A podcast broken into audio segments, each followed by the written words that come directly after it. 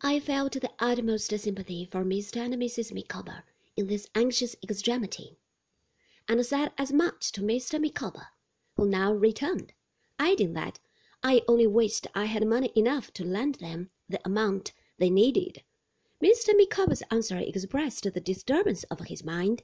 He said, shaking hands with me, Copperfield, you are a true friend.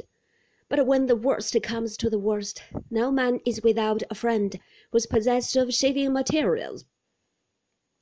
At this dreadful hint, Mrs. Micawber threw her arms round Mr. Micawber's neck and entreated him to be calm.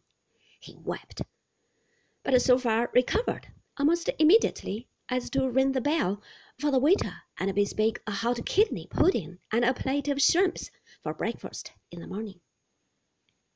When I took my leave of them, they both pressed me so much to come and dine before they went away, that I could not refuse, but, as I knew I could not come next day, when I should have a good deal to prepare in the evening, Mr. Micawber arranged that he would call at Dr. Strong's in the course of the morning, having a presentiment that the remittance would arrive by that post, and proposed the day after if it would suit me better.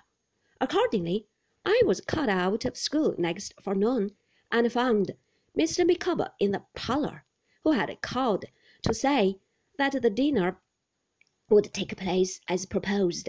When I asked him if the remittance had come, he pressed my hand and departed.